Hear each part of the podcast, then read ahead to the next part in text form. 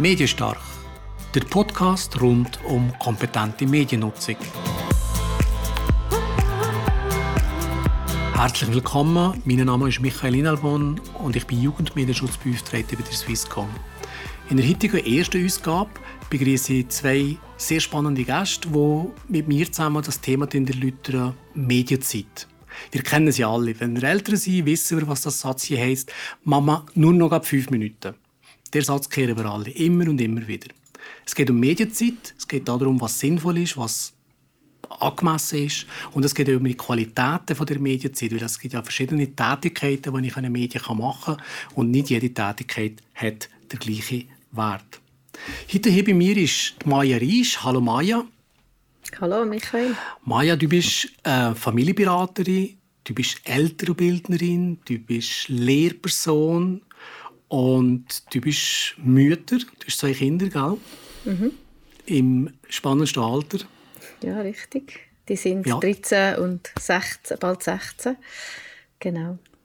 Und du bist auch noch ähm, als Redaktorin tätig. Du schreibst verschiedene Texte und Beratungsartikel für Familienleben. Unter anderem herzlich willkommen. Und auf der anderen Seite also. haben wir den Jean-Paul, Jean-Paul Hofstetter. Unter dem Namen würde man sagen, kennt man ihn nicht. Er hat einen Gamertag, der ein bisschen bekannter ist, Chief Avalon.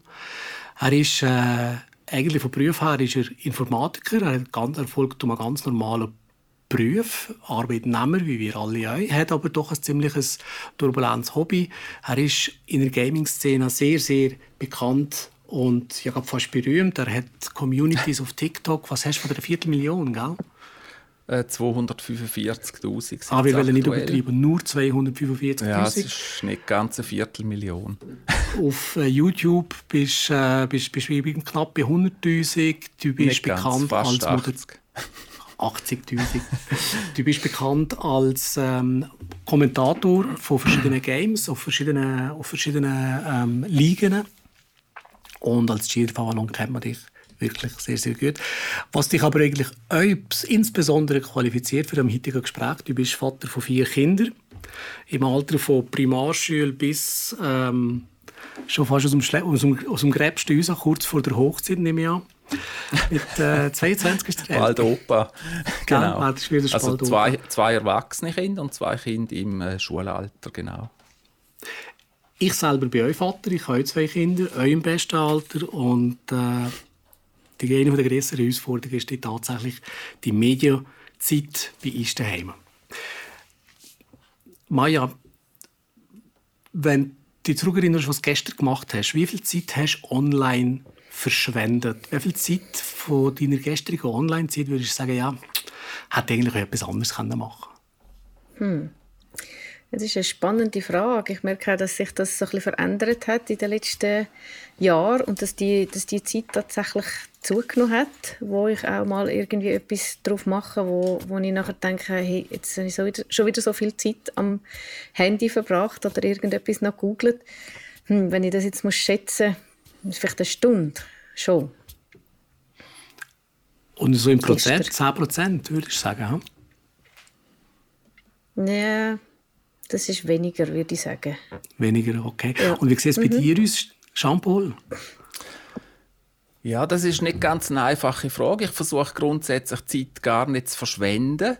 Und ähm, meistens, und, und ich glaube, da kommen wir dann wahrscheinlich auch nachher noch ein bisschen drauf auf das Thema, ähm, meistens versuche ich die Zeit auch kreativ zu nutzen, wenn ich online bin. Aber wenn man rein jetzt auf Bildschirmzeit geht, dann ist es mal den ganzen Tag Arbeit, wo man schon die meiste Zeit natürlich vor dem Bildschirm verbringt, plus dann eben nach der Arbeit, wenn man sich das noch irgendein Video vorbereitet oder irgendetwas ist, auch Bildschirmzeit. Ich würde das jetzt nicht als verschwendet bezeichnen. Ähm, natürlich gibt es auch Zeit, wo man einfach konsumiert. Ich würde sogar behaupten, das ist wahrscheinlich nicht einmal eine Stunde gewesen, wo ich rein nur konsumiert habe. Weil meistens bin ich auch noch irgendetwas am Vorbereiten oder Bearbeiten in dieser Zeit. Aber wir arbeiten ja jeden Tag mit den digitalen Medien mhm. und wegen dem kleinen blöden Virus machen wir es momentan noch viel, viel mhm. mehr, viel öfter digital. Und ähm, dann bleibt ja gar fast keine Zeit mehr für sich, äh, an den Medien zu verlustieren, einfach nur mal sich zu hängen ähm, und von einer Seite zur anderen, von einem Video zum anderen, von einem Post zum anderen zu, äh, zu hangeln Bei den Kindern ist das ein bisschen anders. Oder? Maja, ähm, wenn du dir eine Weltkarte müsstest zeichnen von Erziehungsherausforderungen, die Erziehungsherausforderungsweltkarte, wie groß mhm. wäre das Land mhm. bezüglich Medien? Ja, das ist natürlich von der Vorstellung her schon, ähm, ja, ähm, wenn ich mir das so überlege, das ist eine Weltkarte. Ähm, da hat es ja verschiedene Kontinente drauf und verschiedene Länder. Ich würde aber sagen, schon, also, es nimmt je länger, je mehr ähm, ein auf dieser Weltkarte. Und ich würde schon sagen, also ein Kontinent, vielleicht jetzt nicht gerade der grösste, aber, aber äh, nimmt es schon. Die ganze Medien äh, Geschichte, je grösser das Kind wird. Und gerade das Thema, für uns ist schon das Thema Bildschirmzeit ist immer wieder auch ein Streitpunkt in der Familie. Gell, also, du gehst sogar vom, einem ganzen Kontinent aus. Ich würde mal bei mir daheim, und wenn ich selber ein bisschen kritisch bin, euch sagen, ja, es ist vielleicht sogar eine Hemisphäre. Ähm, wenn es, mal so schauen, was man, was man mit den Kindern an Herausforderungen hat. Freundinnen mhm. und Sackgeld mhm. und mhm. Kleidung und Respekt und, und Leiden und so weiter. Mhm. Ich muss sagen, also Medien machen schon sehr einen grossen, grossen mhm. Anteil. Ähm, was machen die Kinder eigentlich online? Wenn ihr jetzt mal auf eure Kinder schaut und versuchen, das ein bisschen ähm. zu klassifizieren, ja, was für, für Tätigkeiten machen sie denn online? Das ist sehr verschieden. Viel machen sie tatsächlich für die Schule, wo sie online, da gibt es mittlerweile gute Programme auch, wo sie Aufgaben machen für die Deine Schule. Deine Kinder können in der Schule Medien einsetzen? Arbeitet. Ja, also vor allem jetzt in der Lockdown-Zeit haben sie viel äh, Programm gehabt, wo sie zum Beispiel äh, Vokabeln üben daheim oder Matheaufgaben geübt haben daheim am PC. Ähm, das ist sicher ein Teil. Ich werde jetzt aber natürlich nicht behaupten, dass das der größte Teil ist. Das stimmt natürlich nicht. Ähm, sie haben natürlich weiterhin auch einen großen Teil, wo sie eben auch Medien konsumieren.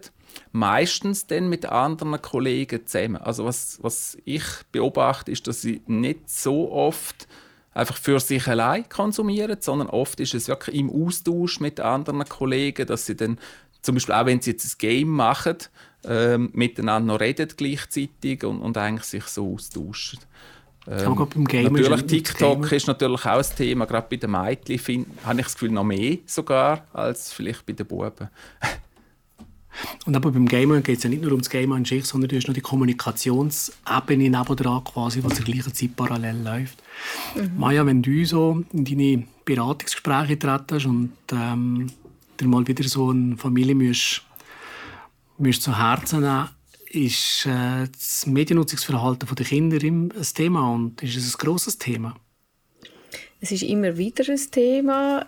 Allerdings in den Beratungsgesprächen, die ich kann, äh, ist es nicht ein riesiges Thema, weil es sehr oft Eltern sind mit Kindern im Kindergartenalter oder jünger wo meine Beratung aufsuchen. Dort ist das noch nicht so groß, aber was, was eigentlich immer, wenn es um das Thema Medien geht, dann ist die Bildschirmzeit tatsächlich das Thema. Oder wie gehen wir damit um? Und dann sage ich abstellen und dann sagen die Kinder natürlich, nein, ich will noch nicht abstellen, nur noch eins oder eben nur noch, wie du sagst, am Anfang gesagt hast, nur noch fünf Minuten und wie gehen wir dann mit dem um? Letztendlich geht es dann häufig darum, wie gehen wir in unserer Familie überhaupt mit Konflikt um.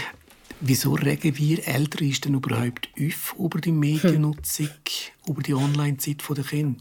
Wieso ärgert dich das überhaupt? Ja, das ist eine gute Frage. Also einerseits merke ich, dass mir manchmal wie das Verständnis fehlt, was dann so, was dann so toll ist daran. Und ich habe schon auch probiert, mit meinen Kindern ins Gespräch zu kommen darüber. Und äh, bei den Trickfilmen habe ich dann noch mit.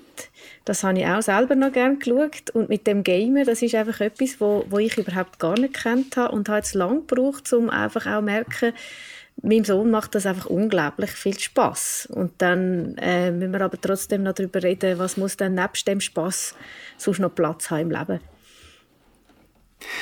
Ich finde den Punkt, wo, wo Maya sagt, ganz wichtig für die Eltern, dass man versucht zu verstehen, was sie da eigentlich machen und was eigentlich die Faszination daran ist. Und dass man so auch versucht, Teil davon zu sein und zu erfahren, was sie eigentlich machen. Oder? Und zum Beispiel, um die Frage aus meiner Sicht beantworten, äh, warum wir uns ärgern. Ähm, ich ärgere mich nicht darüber, meistens. Für mich gibt es einen großen Unterschied in der Mediennutzung. Das ist nämlich auf der einen Seite, ob man die Medien kreativ nutzt und etwas erschafft oder ob man effektiv nur konsumiert. Und dort mache ich persönlich einen riesen Unterschied äh, für mich selber als auch bei den Kindern. Und also wenn man von Ärger sprechen will, dann wäre es am ehesten, dann, wenn ich sehe, Kind äh, hocken jetzt wirklich nur am Gerät und sie verschwenden, denkt sie, sie machen nichts. Sie machen nichts kreativ, sie konsumieren nur. Mhm. Ähm, dann finde ich es auch störend und dann versuche ich eigentlich, sie wieder darauf zu lenken, dass sie irgendetwas aktiv machen und, und auch kreativ werden ähm, in, de, in, de, in diesen Prozess drin, oder? dass man sich dort dazu bewegt. Würdest, würdest ähm, du so weit gehen, Jean-Paul, dass du sagst, je mehr dass sich die Eltern mit der, ähm, mit der Online-Zeit der Kinder auseinandersetzen, also lehren, über die Schulter schauen und, und beobachten, was Kinder machen, desto besser ist es, desto entspannter ist das Verhältnis auch? Ich glaube, das Verständnis hilft, weil wenn man sich nicht damit beschäftigt, glaube ich, hat man auch ein falsches Bild, was denn die, die machen. Man stellt sich das so vor, dass sie, und der Übergang ist natürlich flüssend, oder? Man stellt sich vor, das Kind hockt allein im Zimmer und starrt allein auf den Bildschirm und ist isoliert und vereinsamt. Und ich glaube, das Bild merkt man, dass das nicht stimmt, wenn man sich intensiv damit auseinandersetzt, weil da, da gibt es eine große Bandbreite von Aktivität. Oder? Es fängt an beim äh, Austausch mit anderen, zum Beispiel Gamer oder andere, die gleiche Interesse haben, dass man dort, sich sozial miteinander austauscht und das geht weiter bis dort, wo dann eben auch Kinder oder junge Erwachsene selber Creator werden, mhm. selber anfangen Teil sein von einer Community, wo sich für irgendein Thema interessiert und selber zum Beispiel Memes erschaffen, selber Videos erschaffen und so selber einen Beitrag leisten oder, oder sogar E-Sportler werden natürlich. Das gibt es auch. Oder? Und so ist die ganze Bandbreite, wie sich das kann entwickeln kann. Und ich glaube, mir tut der Situation Unrecht, wenn man so das isolierte Bild hat. Ich glaube, man muss wirklich dort genauer hinschauen, was machen sie eigentlich. Genau, das, das sehe ich auch so. Ich sehe aber auch noch, dass wir etwas auch noch im Auge behalten nämlich warum gamet ein Kind, oder? Also da gibt es ja auch verschiedene Beweggründe oder Bedürfnisse. Und äh, letztens hat mir äh, äh, Kollegin erzählt, die auch in der Beratung schafft, dass sie mit der Familie zu tun hat, wo das Kind zum Beispiel immer mehr Zeit vor dem Bildschirm verbracht hat, weil seine Mutter in der, in der Klinik ist und einfach will vergessen oder will abtauchen in die Welt, um nicht Schmerz zu spüren oder nicht äh, wahrnehmen, was da in der realen Welt ist. Und ich denke, wenn es die Beweggründe sind, dann sind es Strategien, wie man kann mit Schmerz umgehen kann, so wie man auch Alkohol trinken kann, wenn es einem nicht gut geht. Und da muss man natürlich genau heranschauen, warum bringt, verbringt jetzt das Kind immer je länger, je mehr vor dem Bildschirm. Und was mich manchmal auch ärgert, ist, dass ich Bewegung für sehr wichtig halte. Also, dass ich finde, Kinder brauchen viel Bewegung. Und die haben sie ja nicht, wenn sie einfach auf dem Stuhl sitzen, egal ob sie jetzt created oder ob sie konsumieren. Der Teil, finde ich, ist mir ganz wichtig, dass der nicht zu kurz kommt. Und dann auch noch der, der Beziehungsaspekt. Oder? Wenn, wenn jeder in seinem Bildschirm schaut, dann sind wir wie nicht mehr miteinander im Kontakt. Und jetzt im Jugendalter ist es natürlich sowieso schon so, dass die Kinder sich je länger, je mehr zurückziehen von uns und ihre eigene Welt haben wollen, sagt das jetzt vor einem Bildschirm oder von außen und wir da auch weniger Platz drin ähm, dürfen einnehmen, als wenn die Kinder kleiner sind. Ich glaube, das ist ganz ein wichtiger Punkt. Sorry. Ja. Sag nochmal, jean Ich will sagen, das ist ganz ein wichtiger Punkt. Das ist mir auch wichtig, was du sagst, Maya. Oder? Ähm, sobald etwas, sagen wir, ein Schutzmechanismus oder ein, ein, Suchtmechanismus im Endeffekt fast schon ist, oder? Und plötzlich ein Übergewicht im Leben einnimmt und nichts mehr anders drin ist. Ich glaube, da muss man ganz besonders genau heranschauen. Und ich glaube, es ist eine Balance wichtig, eben wie du richtig sagst, von sozialer Interaktion, von Bewegung, äh, dass man den Kindern auch noch andere Hobbys ermöglicht, mhm. sei das in einem Sportverein oder in einem äh, Musikverein oder irgend so etwas, oder wo sie auch noch beschäftigt nebenzu, dass sie so ein bisschen die, die ganze Bandbreite kennenlernen. Also beispielsweise äh, aus meiner Erfahrung gesprochen, meine Töchter spielen Basketball, also die eine spielt Basketball mhm. und die andere reitet. Also insofern haben sie auch noch etwas anderes quasi äh, neben der Schule, wo sie schon Kollegen ja jeden Tag sehen. Ähm, und, und dann eben die Zeit, die sie daheim, je nachdem, weniger, weniger oder mhm. mehr, mhm. online verbringen. Genau, und dort habe ich jetzt gemerkt, ist es schwierig. genau, ist eine Schwierigkeit geworden, auch in dem Lockdown, wo dann eben die sportlichen Aktivitäten wegfallen, dass eben dann die Bildschirmzeit wirklich ein Übergewicht bekommen mhm. hat jetzt bei uns, bei den Jungs, die sonst zwei bis dreimal shooten in der Woche. Wir jetzt sind schon älter, wir sind alle so im im, sagen wir mal, in den mittleren 70er Jahren ähm, auf die Welt gekommen. Wir sind ja ganz anders sozialisiert worden. Das Angebot war mhm. viel kleiner gewesen, aber wir haben vorher im Vorgespräch noch darüber geredet. In Fernseher haben zum Teil nicht einmal gehabt und wenn, haben sie gleich nur vier Sender gehabt. Mhm. Und heute ist das Angebot riesig und ähm, das könnte man eigentlich auch sagen, Kinder haben fast wie einen, einen Freizeitstress weil nebst der Schule gibt es noch den äh, Förderkurs und dann gibt es noch den Sport 1 und den Sport 2 und das Musikinstrument spielt das Töchterli auch noch und, und, und Freunde sollten auch noch berücksichtigt werden und dann war ja fast wie die Medien wie der Anker, wo ich mal ein bisschen allein sein kann, mal nicht mehr interagieren, mal keinen Stress haben. Das Was kommt darauf an, je nachdem. Also ja. mein Sohn hat letztens gesagt, er hat jetzt eben angefangen zu streamen seit etwa zwei Monaten, dass er gesagt hat, ja, das wird jetzt fast ein bisschen Stress, jetzt habe ich Fußball und dann habe ich noch aufzugehen und dann muss ich ja noch streamen. Also es kommt dann darauf an, oder? Je nachdem, was man macht damit. Und der Jüngere, der nutzt viel, der schaut viel YouTube-Filme auf dem Handy. Ich glaube, der nutzt es wirklich zum Abfahren und sich zurückziehen. Was ist denn die perfekte ähm, Freizeit- Organisation für das Kind. Das kommt natürlich auch ein bisschen auf das Alter drauf an. Mhm. Nehmen wir jetzt einmal mhm. nehmen wir einen Zwölfjährigen. Was soll der alles machen und was soll er auch nicht machen? Und für was soll er Zeit haben, für was soll er nicht Zeit haben? Also Schule wird ja ganz viel Zeit wegfressen und nachher wird ja, genau. Sport. Hm? Dann finde ich Sport oder Bewegung etwas für zu machen und auch Zeit hat, um einfach Freunde zu treffen, um miteinander reden und, und nicht viel machen, umfahren mit dem Trotti oder mit dem Velo, etwas ohne Leistungsdruck und ohne Ziel. Familie.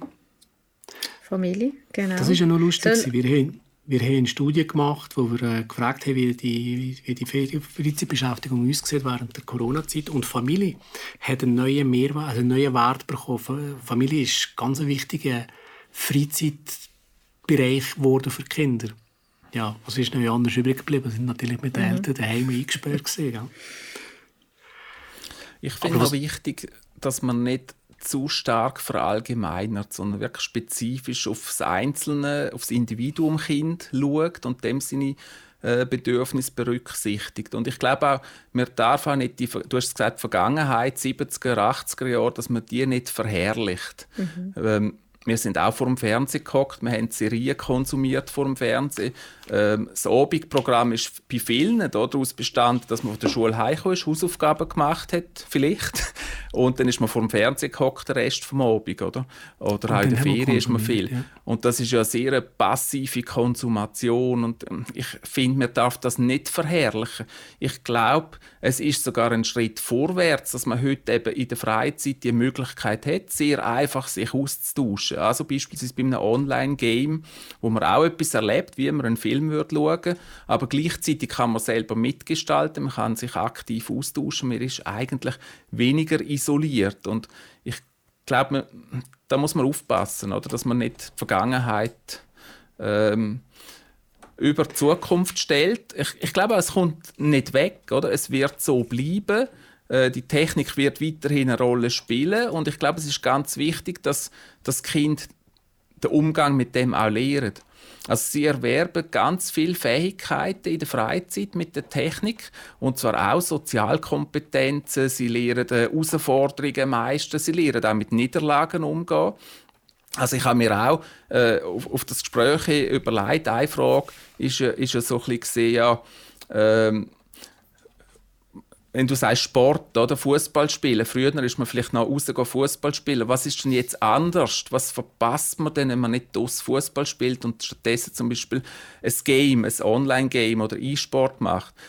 Natürlich die körperliche Bewegung, die fehlt. Aber es gibt ganz viele Aspekte, wo man trotzdem mitbekommt, nämlich die Sozialkompetenz. Ich bin im Team, ich muss Teamplay machen, ich muss mir mit dem Team äh, Strategien überlegen, man tut gemeinsam äh, Herausforderungen angehen, probiert jetzt meist. Man muss mit Niederlagen umgehen. Also insbesondere wenn man im E-Sport plötzlich ist, oder, hat man auch Niederlagen. Man muss lernen mit Niederlagen äh, öfter umgehen. als Erfolge, oder?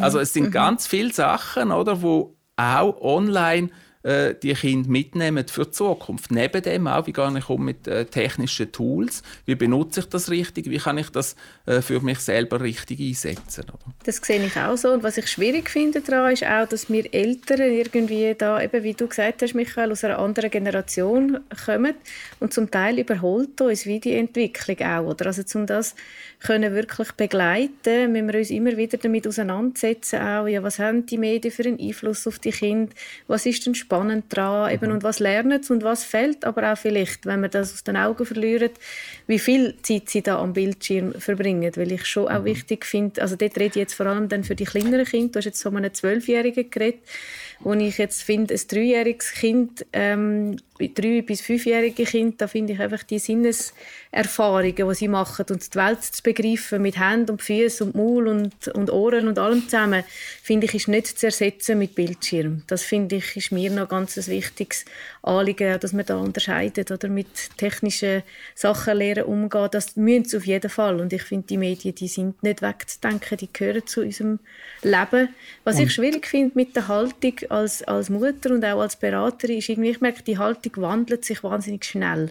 So in den letzten fünf bis zehn Jahren, finde ich, ist auch die Entwicklung von Smartphones für immer jüngere Kinder, ähm, Empfehlungen, die sich ständig ändern und auch meine Haltung, merke ich, die ist immer im Wandel. Und darum finde ich das ein spannendes Gebiet, aber auch mhm. ein herausforderndes, ja, um da mit den Kindern unterwegs zu sein. Also da weißt du wahrscheinlich viel mehr als ich, was da die Guidelines sind, wie viel man jeweils müsste oder dürfte oder sollte und so. Äh, wie gesagt, ich finde wichtig, dass man aufs Bedürfnis vom Kind eingeht und, und ein bisschen, wie kann man das machen? Vielleicht meine persönliche Story, oder? Wir haben es im Vor, vor dem kurz diskutiert, wie bin ich denn überhaupt dazu gekommen?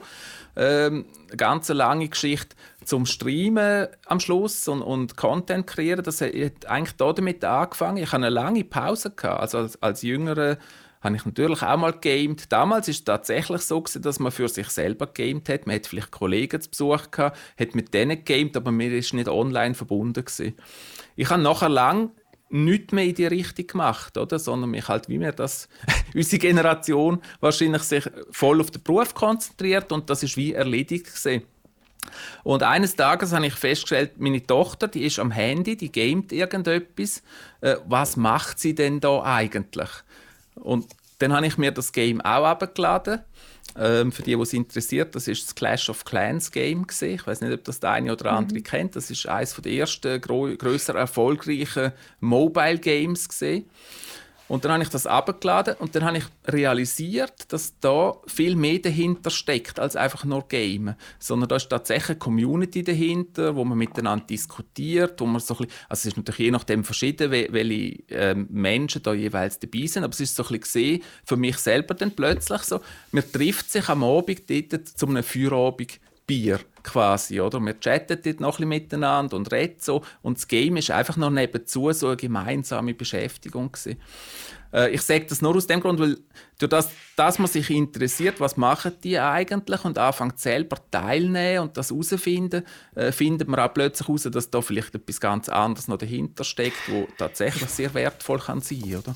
Ich denke ja, dass die, die Sozialisation in den Medien wie wir damals aufgewachsen sind, die bestimmt ja nachher bisschen die Erwartungshaltung, wie unsere Kinder sollen die Medien nutzen. Und wie du vorher gesagt hast, ähm, Jean-Paul, die, die, die Mediennutzung damals in den 70er Jahren, die ist sehr stark, die ist sehr stark ähm, äh, auf Konsumation ausgerichtet Interaktion mhm. hat es da nicht eigentlich gegeben.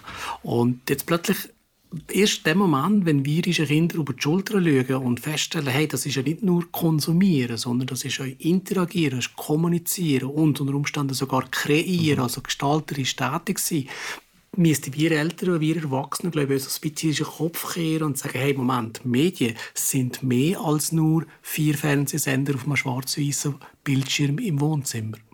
Mhm. Ja, und, und eben, es gibt dann die was man wahrscheinlich unterschätzt, ist, wie wiff das viele Jugendliche, wir müssen vielleicht auch noch ein bisschen Abgrenzung machen zwischen Kind, eben eher mhm. ganz junge Kinder und, und Jugendlichen, oder?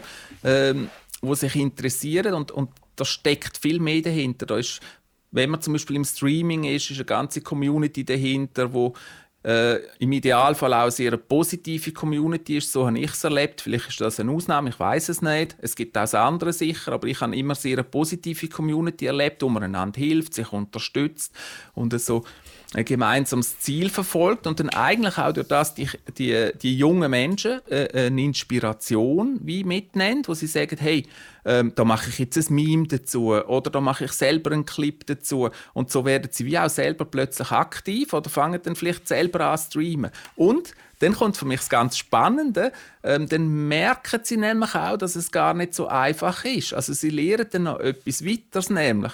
Oder sie schauen vielleicht YouTuber an, sie schauen Streamer an, nennen die als Vorbilder, denken, hey, das kann ich auch. Dann fangen sie auch an zu streamen. Und dann haben sie keinen Zuschauer oder einen mhm. Zuschauer.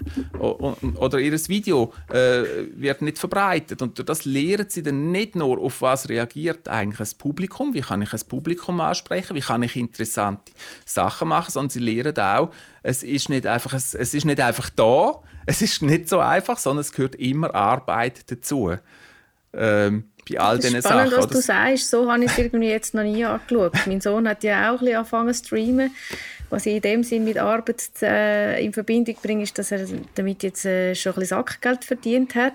Da ist er natürlich dann sehr stolz drauf, aber dass es ja auch ähm, Fähigkeiten wie Geduld zum Beispiel braucht, ja. um so etwas aufzubauen. Das ist auch noch ein spannender Aspekt, den du da reinbringst. Also der, Was ich schon gesehen habe, ist auch, dass er, oder? ja, dass er zum Beispiel Mühe hat, irgendwie Selbstdisziplin zu haben für Hausaufgaben, aber als er jetzt gestreamt hat, hat er sich dann immer am Abend um 5 Uhr Punkt eingeloggt und gefunden, ja. immer dann ich streamen. Und das ist ja wichtig ja. für meine Leute, die zuschauen mhm. und so. Also das habe ich spannend gefunden, dann auch, wenn man so im Gespräch sein mit diesen Jugendlichen. Ja, weil er hat sich dann informiert, wahrscheinlich, wieso schaut mein Video niemand und dann geht es nicht lang, dann ist er auf eine Info gestoßen, die heißt nämlich, hab einen regelmäßigen Rhythmus. Vielleicht, dass die Leute ja. wissen, wenn das du live bist. Das ist ganz wichtig. Hat man das Gefühl, ist nicht mehr wichtig. Mhm. Heutzutage stimmt aber nicht, sondern äh, das Publikum stellt sich auch darauf ein. Oder? Und dann ist es, was du sagst, auch das ist eine Art ähm, Disziplin Lernen, ist, ein, ist ein, ein ja. schwieriges Wort mhm. eigentlich, aber äh, mhm. das fördert natürlich die Regelmäßigkeit und Beharrlichkeit auch, ein Ziel mhm. zu erreichen und zu erarbeiten. Oder? Äh, wo man an anderen Orten auch hat. Also im Sport genau dasselbe. Oder wenn ich Sport mache, hat niemand das Gefühl, ich gehe jetzt einmal ins Basketballtraining und dann spiele ich in der NBA. Oder? Aber sie haben, auf vielen Orten hat man das Gefühl, das ist so. Ich mache ein YouTube-Video, das geht viral und bumm, ich, ich bin's. Und das stimmt nicht. Das ist vielleicht einer von, von einer Milliarde, wo das tatsächlich funktioniert, aber ähm, dann ist es wie bei der One-Hit-Wander in der mhm. Musik, oder? Kann er es dann auch heben oder nicht? Oder ist denn das gesehen? Äh, nein, es gehört viel Beständigkeit dazu ähm, und äh, ich finde ganz wichtig, das kann man vielleicht deinem Sohn als Tipp mitgeben, oder? Ähm, Wenn es nicht etwas ist, was er gerne macht, dann wird es verdammt schwierig werden, um das durchzuheben. Es das muss am Schluss schon, etwas sein, mhm. wo man gerne mhm. macht. Dann mhm. hebt man es auch durch, dass du es eigentlich machst, nicht wegen irgendeinem Ziel, irgendeinem Erfolg genau. am Schluss oder so. Mhm. Wenn du es wegen dem machst, dann bist du frustriert, weil du noch nicht dort bist. Und wenn du dort bist, bist du frustriert, weil du kein Ziel mehr mhm. hast. Mhm. Also musst du es machen, weil du es in dem Moment Spaß macht, genau. Spaß macht, ja. weil du dich mhm. weiterentwickelst, laufen, weil du realisierst, hey, das mal, das Video ist besser gesehen als mein letztes Video und im nächsten mache ich das noch besser und dann ist, mhm. bin ich da wieder besser. Mhm. Und ich glaube, allein schon dieser Prozess und die Art zu denken ähm, eröffnet den Jugendlichen auch eine große Möglichkeit, ein schöpferisches Potenzial freizusetzen. Das ist so meine vielleicht sehr positive Optik darauf und es ist mir auch klar, dass nicht jeder äh, das dann genau so umsetzt, oder? Aber es, es ist einfach am, Schlu am Schluss, glaube ich, ist es schon wie du, du machst schon mal ein Video. Also ich, als ich mein erstes Video gemacht habe, oder, das ist in der Ferien entstanden, aus Langweile eigentlich und weil ich frustriert bin, weil die anderen im Club, wo ich die gesehen bin, in dem Game so das nicht hergebracht haben, dann habe ich gesagt, ich erkläre denen das jetzt in einem Video. Äh, mir ist nervös, oder? Man denkt, oh mein Gott, jetzt lade ich das Video auf und eine Million Leute sehen es. Und das Resultat ist, niemand sieht es. Und das ist schon der erste Lernprozess, wo du merkst, so, nein, nein, so funktioniert es nicht. Das mhm. Bild, das man darauf hat, ist, ist anders als die Realität. Wenn wir nochmal zurück zur, zur Online-Zeit kommen, die Freizeitbeschäftigung stellen wir uns aber in einer gewissen Art und Weise vor. Die muss auf jeden Fall abwechslungsreich sein. Die soll aus Sport bestehen, die soll aus sozialen Kontakten vor Ort in der Realität bestehen. Sie soll aber heutzutage natürlich auch online bestehen, weil die Kompetenzen in Zukunft immer wichtiger werden und weil sie halt schlicht und ergreifend auch spannend sind. Und sind das sind halt solche Beschäftigungen im Netz einfach auch nur unterhaltsam. Und du, Jean-Paul, hast jetzt gerade in deiner letzten Ausführung das Wort langweilig gebracht. Das mit der Langweile, das ist ja eine riesige Herausforderung. Wir Erwachsene versuchen unsere Kinder die ganze Zeit beschäftigen. Und wenn ein Kind sagt, ich, mir ist langweilig, dann überlegen wir sofort irgendein Programm. Mhm. Und sind da darf man, glaube ich, einfach auch Langweile zulassen. Und sind da darf man, glaube ich, ja. einfach auch Serie-Binging zulassen. Da bin ich völlig bei dir. Ähm, ich glaube, äh, auch da, die Eltern gehen unterschiedlich an das her. Oder? Ich kenne auch viele, die genau das so denken, wie, wie du jetzt beschrieben hast, die sagen, hey, meinem Kind ist langweilig, jetzt muss ich es beschäftigen und etwas damit machen. Ähm, also mit, mit dem Kind äh, etwas unternehmen, etwas planen, Freizeit gestalten. Und wenn ich dann an unsere Jugend zurückdenke, ist es auch nicht so gesehen. Oder? Und das sind schöne Momente gewesen. Also ich kann mich erinnern, wir haben wirklich teils nichts zu tun gehabt, gerade in der Sommerferien oder so, und dann bist du draußen und hast dich gelangweilt. Aber du hast in kürzer Zeit hast dann irgendwie gleich eine Idee gehabt, was du jetzt könntest unternehmen und das setzt die kreativen Gedanken frei. Also ich aus persönlicher Erfahrung habe das mitgenommen aus der Kindheit. Hey, also natürlich erst später realisiert, noch nicht damals, aber beim Reflektieren ist mir das klar, bewusst worden, dass genau die Längweile eben auch kreative Prozesse in Gang gesetzt hat, wo man ja, Sachen ausprobiert hat, ausdüftelt mhm. hat. Und ich glaube, das ist sein. auch heute noch so. Und darum finde ich genau Kind, Kind muss auch mal langweilig sein.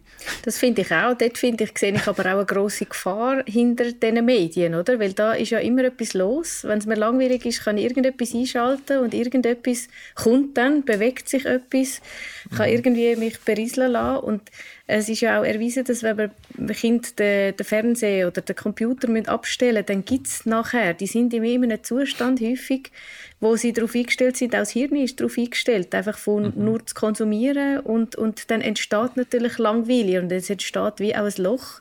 Und dass es ja. dann auch eine Möglichkeit ist, dem Kind zu sagen, es braucht ein bisschen Zeit jetzt. Jetzt hast du mhm. abgestellt gerade, das ist wie Brötchen backen, jetzt müssen wir zuerst irgendwie den Teig machen und dann muss ich aufgehen. Mhm. Und nachher entsteht daraus wieder eine Idee. Und die ist vielleicht mhm. jetzt noch nicht gerade da.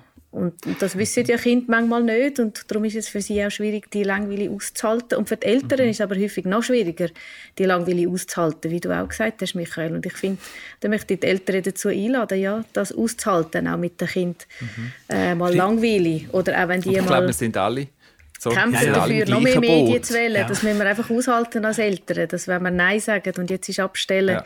ist klar, dass Kinder sich dagegen auflehnen oder sagen, hey, ich will noch mehr äh, weil es hat ja etwas sehr Faszinierendes für Kind. Ja, und ich glaube, es sind nicht nur Kinder, da müssen wir uns auch selber an der Nase nehmen. also richtig, wir sind im gleichen Boot. Oder die Spirale, wo die technischen Mittel in Gang setzen, vom Belohnungssystem, wo du schnell halt, also wir kennen das alle, es kommt eine neue Nachricht, dann will ich wissen, was die Nachricht ist und es, es gibt das Glücksgefühl, wenn du eine neue Nachricht gelesen hast. Das ist ja genau das Gleiche, genauso funktionieren auch Sachen wie TikTok und so, wo du immer wieder, du blätterst weiter und plötzlich findest du ein lustiges TikTok und das belohnt dich sofort, oder? Und nachher musst du wieder weiter suchen, bis du etwas findest, wo, wo, wo lustig ist. Und das muss man sich bewusst sein. Ich finde, das hast, du, das hast du gut gesagt mit dem Brotteig. Das ist ein gutes Beispiel, oder? Ähm, da muss man sich wirklich die Zeit auch nehmen, dort wieder rauszukommen und dass man andere Sachen plötzlich auch wieder interessant findet. Mhm. Und darum finde ich schon eine ständige Beschleunigung. Zum, genau, und darum finde ich schon auch unsere Aufgabe als, als Eltern, um da auch ein bisschen Steuer Steuer in die Hand nehmen mit den jüngeren Kindern. Ich finde, das ändert dann ja. bei den Jugendlichen ein bisschen, wo es ja auch immer mehr darum geht, dass sie selber verantwortlich sind für ihre Freizeitgestaltung.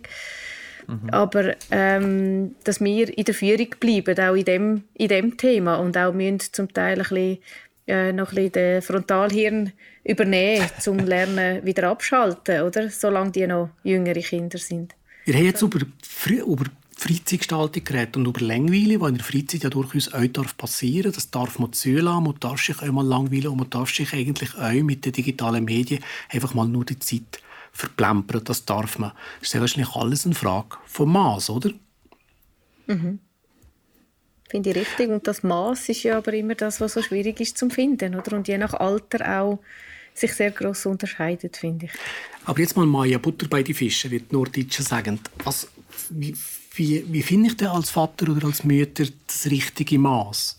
Wenn merke ich denn, oder woran merke ich denn, dass das Kind seine, Ferien, seine Freizeitgestaltung eigentlich so einseitig geplant. Hallo, hast du noch Gäste bekommen, Maja? ja, jetzt ist gerade einer von den Söhnen schon heimgekommen, unvorhergesehen, genau. Ja, das ist doch kein Problem. Also, so läuft das halt ähm, aktuell mit dem, mit dem genau, Homeoffice. Mit dem, mit dem Homeoffice Home und so. Zum Office, genau. Gell? Aber nochmal schnell zurück zur Frage. Wie, wie kann ich denn, woran merke ich denn, wenn das Freizeitverhalten nicht mehr gut ist? Wenn muss ich denn reagieren als Vater oder als Mutter? Mhm. Also ich denke, ein wichtiger Punkt ist, dass wir unsere Kinder kennen wir ja gut als Eltern, dass wir die auch beobachten. Wie ist ein Kind Weg, wenn es zwei Stunden vor dem Bildschirm gesessen ist, ist es nachher total hibbelig oder, oder äh, unruhig oder nervös oder, oder äh, hat es nachher sogar Sachen, wo es Angst hat oder so, dass wir dort einfach aufmerksam sind. Wie verhaltet sich das Kind nach der Medienzeit und auch während der Medienzeit die Kinder nicht ganz allein damit, vor allem die kleinen Kinder äh, und so mal einschätzen. Da ist auch nicht bei jedem Kind gleich, wie viel gut ist, finde ich. Und eben je nach, je nach Alter auch zu unterscheiden. Bei kleinen Kindern finde ich wirklich, die können ja sowieso nicht lang stillsitzen, dass auch so Sequenzen von 20 Minuten wirklich lang genug sind vor einem Bildschirm und dann wieder ein Gangwechsel kommt mit etwas anderem zum Beispiel. Und bei den grösseren äh, glaube ich, geht es dann bei den Jugendlichen auch mehr darum, um einen, um einen Wechsel zu machen, wie kann ich dem Jugendlichen nach und nach auch die Verantwortung übergeben für sein Medienverhalten und dort eben dann ansprechen, wenn ich das Gefühl habe, wie der Jean-Paul auch schon gesagt hat, wenn nichts mehr anders mehr da, da ist und ich mache mir Sorgen, äh, das dann auch im Dialog mit dem, mit dem Jugendlichen ansprechen, sagen, ich mache mir Sorgen und ich sehe, du sitzt so und so viele Stunden vor dem Bildschirm, was machst du eigentlich? Und ähm, ich möchte gerne, äh, dass auch noch wieder anderes Platz hat. Was kann man denn machen, wenn sich in so einem Konflikt schon richtig hochgeschaukelt hat? Irgendwie die Kommunikationsbasis ist nicht mehr da und ich weiß gar nicht mehr, wie ich auf meinen Sohn oder auf meine Tochter kann, kann einwirken kann. Was kann man denn da noch machen? Uns ziehen? Nein, ja. dort würde ich sagen, also, Hilfe holen ist das eine. Mal das Gespräch suchen mit jemandem von außen vielleicht, wenn man selber nicht mehr weiterkommt. Wer kann dir da helfen? Ich denke, da könnte einmal in erster Linie ein Partner helfen, wenn einer da ist. Und dann können aber auch Beratungsleute, eine Suchtpräventionsstelle zum Beispiel helfen, wenn man wirklich so weit ist. Oder allenfalls auch eine Familienberatung, wenn, wenn es um Konflikt geht, wo man nicht weiterkommt. Und dort auch anschauen, was ist eigentlich mein Teil, wie gehe ich eigentlich mit meinem Kind um, wo kann ich wieder vielleicht durch eine andere Art und Weise, wie ich aufs Kind zugehe, auch wieder Zugang überkommen zum Kind weil die Kinder sind ja grundsätzlich ähm, sehr darauf aus, mit uns zusammen zu arbeiten. Und sie wollen ja eigentlich im Kontakt sein mit uns und sie wollen auch, dass man es mhm. gut hat in der Familie. Sie wollen es gut haben, sie wollen ein Teil sein von dieser Gemeinschaft. Und wenn natürlich das, also wenn es in akuten Moment vom Konflikt ist, wo es dann sich so hochschaukelt und man laut wird oder so, dann denke ich, ist es am schlausten, dass man mal eine Pause macht Genau, ähm, jeder zieht sich ins Zimmer zurück und, und sagt, mal schnell durch. Wir reden, ja. wir reden morgen noch mal drüber. Ja, oder? Also ja. wenn es jetzt irgendwie so im Akutmoment äh, stattfindet. Und, und dass man dann nochmal sagt, du, gestern haben wir so geredet und weißt noch, dann ist es doch so gewesen. Und dann habe ich so und so gesagt, das ich eigentlich nicht sagen komm, wir schauen nochmal zusammen. Wie ist jetzt das genau? Und ich mache mir Sorgen, ich sehe es so. Wie ist es bei dir? Ja, die Hemmschwelle, externe Hilfe zu holen, ist natürlich auch sehr groß, oder? Das ist schon so. Mhm. Also viele Eltern haben sich dann natürlich zurück, aber eigentlich wäre es ein einfacher mhm. und sehr wahrscheinlich auch sehr ein erträglicher Weg. Also man kann dann wirklich in solchen Gesprächen äh, die Situation nachhaltig verbessern, oder? Genau, oder wo es auch darum geht, wie gehe ich dann eigentlich mit mir um? Was macht mich dann eigentlich selber so verrückt eben dran, dass mein Kind dann äh, nicht abstellt? Oder wie kann ich mit mir selber umgehen, äh, dass ich nicht gerade explodiere? Da ist dann auch manchmal Selbstregulierung gefragt von den Erwachsenen. Weil die Kinder die machen eigentlich nichts anderes als einfach das machen, was sie Lust haben drauf. Und da, da ist auch irgendeine Angst dahinter, oder? Ähm, bei den ähm, Eltern, dass sie dann emotional reagieren. Excuse, warte, jetzt habe ich dich gar nicht gehört. Aha, äh, ich, ich wollte fragen, äh, wenn du sagst, Eltern explodieren, das ist ja ein Zeichen, dass eben Ängste vorhanden sind bei den Eltern, oder? Und die Frage wäre dann vielleicht, ähm, äh, also wenn ich da jetzt nicht auf die Frage noch abtiefen von Michael, wie, wie können Eltern damit umgehen, dass sie eben Ängste haben und, und darum eben je nachdem explosiv reagieren? Oder was sind die Ängste überhaupt und was löst die aus? Genau, also es sind nicht immer Ängste, die zum Explodieren führen. Häufig ist es auch Hilflosigkeit, oder? wenn man gesagt hat Nein und Stopp und man wird nicht gehört, man wird nicht ernst genommen, dass mhm. dann das zu Explosionen führt. Aber auch, auch die Ängste natürlich, dass man sich Sorgen macht, das Kind bringt, verbringt viel Zeit am Bildschirm, kommt viereckige Augen über, was sie uns früher immer gesagt haben. Oder, oder ähm, wird übrigens gar nicht stimmt. He? Wo gar nicht stimmt, ja, also hast immer noch keine. Gell? Eine Brille zählt schon. oder wo, wo, kurzsichtig, wo kurzsichtig werden oder wo eben Suchtverhalten irgendwie vielleicht im Spiel ist. Und dort geht es schon darum, auch irgendwie die, die Ängste der Eltern ernst zu nehmen. Jetzt also von Beratungsseite finde ich das ganz wichtig, dass sie auch einen Ort haben, wo sie noch können her damit, mit diesen Sorgen. Weil sie haben ja häufig eben Kind das erste Mal, also ich habe meinem Sohn dann das eine Mal auch gesagt, ich habe das erste Mal einen 15-jährigen Sohn daheim, der so viel am PC sitzt. Ich weiß auch noch nicht genau, wie ich mit dem umgehen soll. Ich muss auch zuerst herausfinden, weil er sich beklagt hat über Veränderungen, wo man in kurzer Zeit wieder etwas Neues gesagt hat. Komm, jetzt ist die Grenze da oder jetzt machen wir das so. Dann hat er gesagt, ja, jetzt ist schon wieder anders. Und ich gesagt, ja, ich weiß es auch noch nicht so genau ich bin auch daran, einen guten Weg zu finden für uns alle. Und wir, wir Eltern das können ganz die Großeltern fragen, wie das früher war, oder? Ja, und das, was Maya gerade gesagt hat, so ist es mir auch gegangen. Also man muss sich ja wirklich selber auch ein bisschen daran herentasten und da steckt etwas drin, Abmachungen, oder? Und da habe ich persönlich gute Erfahrungen damit gemacht, dass man wirklich versucht, mit dem Kind äh, natürlich altersgemäß Abmachungen zu machen. Zum Beispiel sagen, hey, du darfst jetzt eine halbe Stunde oder eine Stunde oder, was auch immer denn richtig ist, am Gerät sein und spielen. Solange du nur spielst. Wenn du aber zum Beispiel etwas Kreatives machst, dann darfst du vielleicht länger oder so, oder dass man so anfängt, Abmachungen machen. Oder was wir zum Beispiel versuchen, ähm, ist ein, ein, äh, ein medienfreier Sonntag ähm, wo man dann wirklich auch wieder mal sagt, hey, jetzt schalten wir alles ab. Das geht nicht immer 100 Prozent, vor allem bei den Erwachsenen. also da tun sich die Erwachsenen sogar eher noch schwerer damit als Kind mit dem medienfreien Sonntag, also jetzt in unserem Fall, oder? Aber dass man wirklich sagt, hey, da, da nehmen wir uns Zeit, um uns langweilen. Das ist nämlich praktisch jedes Mal der Effekt, dass man sich eigentlich zuerst mal langweilt, wenn man keine Medien mehr hat und dass man nachher eben auch etwas gemeinsam macht, auf den Basketballplatz geht oder zusammen einen Film schaut. Das ist jetzt durch in Anführungszeichen medienfrei, also halt ein anderes, ein weniger, ähm, äh, wie soll ich sagen, ein weniger äh, ein, ein Medium, das weniger das Belohnungspotenzial anspricht, als das eben mobile Medien wie Handys und so weiter sind. Mhm. Oder? Dort haben wir jetzt in unserem Fall noch eine Ausnahme, wo wir sagen, hey, wir schauen als Familie den gemeinsamen Film am Sonntag oder so. Mhm. Ähm, aber das, also, das ist auch etwas, oder? Abmachungen. Ja, Abmachungen finde ich sehr wichtig und dort haben wir äh, ganz viele Sachen durchlaufen jetzt, wir mit unserer Familie und auch, äh, was ich gehört habe von anderen Eltern, äh, die in der Beratung waren und dann Sachen ausprobiert haben. Ähm, also was wir Beschränkungen hatten, ist ganz lange, eine halbe Stunde am Tag. Was ich dann spannend gefunden habe, haben natürlich beide Kinder schon, als sie ganz klein waren, gesagt, also gut, er eine halbe Stunde und ich eine halbe Stunde und dann legen wir es zusammen und dann haben sie schon eine Stunde gehabt.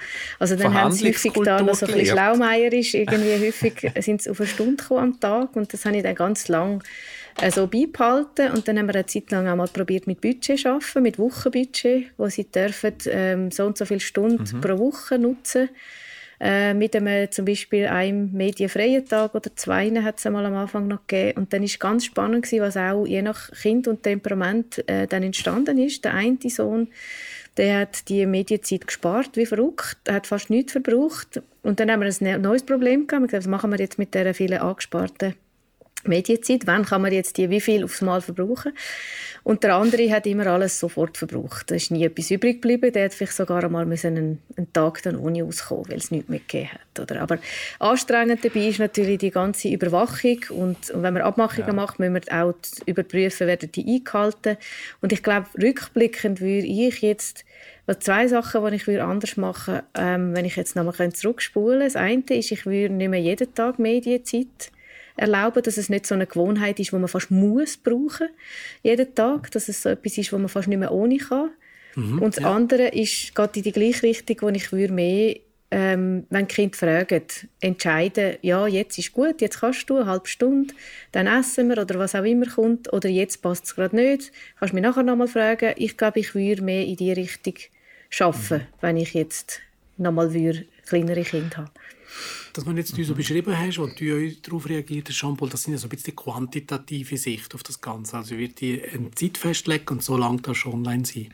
Aber Jean-Paul, was ich auch noch spannend fand, ist ja die Qualität von der Online-Zeit eigentlich zu erhöhen.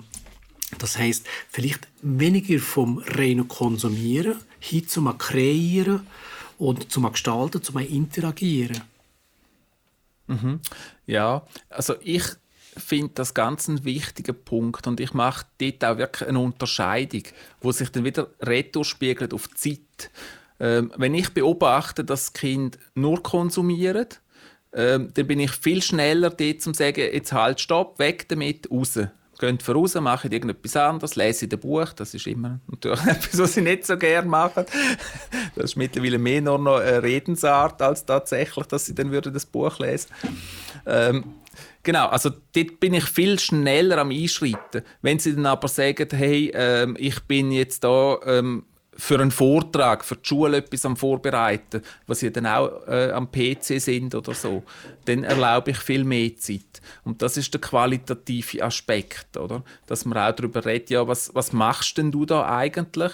Ich, ich habe nämlich fast das Gefühl, ähm, man muss wirklich genau heranschauen, was macht jetzt das Kind und anhand von dem Urteil. Ich glaube, wenn man nur sagt, 30 Minuten, eine Stunde, eine Stunde pro Tag, ist es fast ein bisschen zu einfach, weil dann die, also das muss es auch geben, oder? Natürlich, Zeit, die verschwendet wird, in Anführungszeichen, muss es auch geben. Aber es ist auch fast ein bisschen zu einfach, nicht herzuschauen. Und ich meine, es gibt ja auch Gefahren. Also es ist schon sinnvoll, dass man herschaut, was machen denn die da ganz genau. Und gerade mit den ganzen Online-Medien, das finde ich schon ein wichtiger Punkt, dass die Eltern herschauen. Die, die, viele von diesen Sachen sind interaktiv online. Da werden unter Umständen Informationen austauscht, also dass man da früh dabei ist und sagt, hey, du tust jetzt aber da keine Telefonnummern rein, du mhm. tust keine persönlichen Daten rein mhm. und das auch immer wieder wiederholt, oder? Und, mhm. Also ich finde es ganz wichtig, dass man dabei ist ähm, und sieht, was sie machen ähm, und dann anhand von dem auch entscheidet, ist jetzt das eine, eine, sinnvolle Aktivität oder nicht. Und natürlich ist man sich dann auch nicht immer einig. Klar. ist schon klar. Maja Jean-Paul, wie wichtig ist denn das Vertrauen von, den, von uns Eltern gegenüber den Kindern? Machen die einfach nur Seich im Netz oder müssen wir die ganze kontrollieren? Also ich finde, Vertrauen ist ganz ein wichtiger Punkt. Also wir haben jetzt vorher eben davon geredet, dass man genau muss hinschauen, was sie machen. Ich glaube, generell als Eltern ist auch Vertrauen ganz ein wichtiger Punkt. Wir haben früher auch äh, sind wir unterwegs gewesen, wir hatten keine Handys gehabt und die Eltern mussten vertrauen. In, der, in den Stunden, wo wir zum Teil dann im Wald sind oder unterwegs sind, haben die Eltern auch Vertrauen gebraucht, dass es gut kommt. Und ich glaube, das ist auch etwas, was man heute braucht, das Grundvertrauen. Ähm, dass, dass es gut rauskommt, dass Kinder gut rauskommen, dass sie etwas Sinnvolles daraus machen am Schluss, weil ich glaube, sonst ist es extrem schwierig, überhaupt Kind zu erziehen und großziehen, wenn man eben nicht kann, äh, zu einem gewissen Grad auch loslassen und das Vertrauen haben. Es ist natürlich ein Prozess, oder? Man, man, man gibt immer ein bisschen mehr Vertrauen und immer ein bisschen mehr Raum, wo sie selber können gestalten können. Ich glaube, das ist ganz wichtig und ich glaube, das Vertrauen kann man auch bestärken, indem man sich bewusst wird, dass, dass auch mit den digitalen Medien da lehrt man auch etwas, was für ihre Zukunft auch wichtig ist. Wir haben es davon gehabt, sie lernen Sozialkompetenz, sie lernen mit Herausforderungen umgehen, sie lernen mit Frustrationen umgehen, sie lernen negative Kritik bewerten, annehmen, verwerfen, genauso wie sie positive, übertrieben positive Kommentare müssen lernen, verwerten und, und nicht abheben deswegen, sondern das realistisch einschätzen und sich irgendwo in der Mitte bewegen. Ähm, sie lernen Teamwork. Also da sind ganz viele Sachen drin, wo sie auf den neuen Weg lehren können. Und ich glaube, wir müssen das Vertrauen haben, dass es äh, gut rauskommt. Das ich sehe das auch, dass wir das Vertrauen unbedingt müssen haben in unsere Kinder. Wir können ja und sollen auch nicht alles immer kontrollieren. Ich glaube, es, es muss einfach eine gute Mischung sein, wenn wir nur darauf vertrauen, es kommt alles gut und sie einfach machen dann ist das äh, zu wenig. Ich glaube, es braucht Führung und Vertrauen. Also wir brauchen ähm, eben ihnen, wie wir schon gesagt haben, über die Schulter schauen, wir brauchen sie begleiten. Ähm, zum Teil brauchen wir vielleicht auch Erkundigungen einholen oder uns selber schlau machen. Ähm, was ist jetzt sinnvoll in welchem Alter? Was ist ähm, vielleicht auch ein bisschen gefährlich und sie darauf hinweisen und dann aber auch darauf vertrauen, dass sie uns schon hören, zum Beispiel, oder? Dass sie uns schon gehört haben und unsere Meinung auch ernst nehmen. Auch die 13-, 16-Jährigen hören doch noch, was wir sagen, auch wenn es zuerst nicht der Anschein macht. Mhm. Äh, man merkt es dann ein paar Tage später haben wir schon, dass es doch angekommen ist. Und dort äh, finde ich aber auch, wir brauchen Vertrauen in uns selber, wir Eltern. Häufig sind wir ja auch unsicher, es gibt neue Situationen mit Medien und auch anderem. Und dort finde ich, hilft einfach auch der Austausch mit anderen Eltern. Zum Beispiel in einem äh, Elternkurs oder in einem, in einem Seminar, wo man dann mit anderen Eltern, die auch Kinder haben, in einem ähnlichen Alter kann austauschen und, und so merkt, hey, wir sind nicht allein. Andere sind auch so unterwegs ähm, und so können wir auch unser Vertrauen wieder stärken in unsere eigenen Elternkompetenzen. Ich finde, es hat so wie beide Teile. Das Vertrauen in unsere Kinder, aber auch in uns als Eltern. Es hat so mit, ganz es mit der Angst zu tun, oder? Ja, je, je, wichtige... Sorry. Ja. Jean-Paul, sag nochmal. Ich, ich kann noch sagen, das Vertrauen geht auch in beide Seiten. Und ähm, durch das, dass wir Vertrauen schenken, habe ich das Gefühl, kommen wir auch Vertrauen über als Eltern. Und ich glaube, das ist ganz ein wichtiger Punkt, weil wir möchten ja, dass wenn dann eben das Kind ein Problem hat oder irgendwo etwas nicht versteht, was passiert, also wir sagen jetzt immer Kind, aber ich meine natürlich auch Jugendliche da damit, oder? Äh, wenn sie ein Problem haben, wenn sie zum Beispiel einen negativen Kommentar bekommen haben oder so und nicht wissen, was mache ich jetzt damit, dass mhm. sie das Vertrauen haben, zu fragen, was mache ich mhm. denn da damit, was bedeutet jetzt das? Äh, ich glaube, das ist Beziehungsarbeit von Eltern genau. zu Kind. Ähm, wo ganz früh anfängt und, und eigentlich Kern von unserer Aufgabe ist, Vertrauen schenken, Vertrauen aufbauen und überkommen. Mhm. Klar. Es ist eigentlich gar nicht möglich, die letzte halbe Stunde irgendwie sinnvoll zusammenzufassen, aber ich will es gleich versuchen. Ist es eigene Medien, ähm, ist eine eigene Mediensozialisierung aus unserer Jugend kann man nicht eins zu eins als Muster oder als Modell nehmen für die Medien Sozialisierung der Kinder heute. Das sind ganz neue Herausforderungen mit ganz neuen Vorzeichen. Der Ausgleich von der Freizeit ist wichtig und zentral, dass es einen guten Mix gibt zwischen medialen und nicht medialen Aktivitäten. Die Zeit zu beschränken ist offenbar ein, ein Instrument, das hilft, das euch hilft, die familiäre äh, Situation daheim insofern ein bisschen zu entspannen, dass man, dass man zwischenzeitlich halt auch mal wieder mit der Familie interagiert und nicht nur im Zimmer mit dem Bildschirm. Dann aber auch, und das habe ich auch sehr spannend gefunden von dir, Jean-Paul, dass man die Qualität in, den, in der Mediennutzung eigentlich mal ein bisschen genauer anschauen und auch ähm, kreative Tätigkeiten mit den Medien vielleicht ein bisschen anders bewerten als reine, Konsumieren, äh, reine, reine Konsum von der, von der digitalen Medien. Und ich glaube, was alles, ob, ob dem allem steht eigentlich die Begleitungsaufgabe der Eltern. Also wir müssen es wirklich alle bei der Nase nehmen. Wir müssen unseren Kindern beim Game über die Schulter schauen. Wir müssen vielleicht nicht die besten Brawl-Stars sein, aber wir müssen wissen, dass es das Game gibt. Wir müssen wissen, wie das funktioniert. Wir müssen wissen, was die Attraktivität von dem Game ähm, ausmacht für unsere Kinder, um sie dann nachher eigentlich auch bestmöglich zu begleiten. Maja Riesch, Jean-Paul Hofstetter, ganz herzlichen Dank für eure Zeit. Danke, Danke dir, dass wir dabei sein können. So, das ist es der erste und sicher nicht letzte Podcast Medienstark. Gebt uns Feedback, sagt, was ihr denkt, schlägt Themen vor. Ihr erreicht mich unter frag.michael.swisscom.com. Ihr könnt mir euch folgen auf Twitter und auf Facebook und wir würden uns freuen, wenn ihr ein Abo hinterlässt.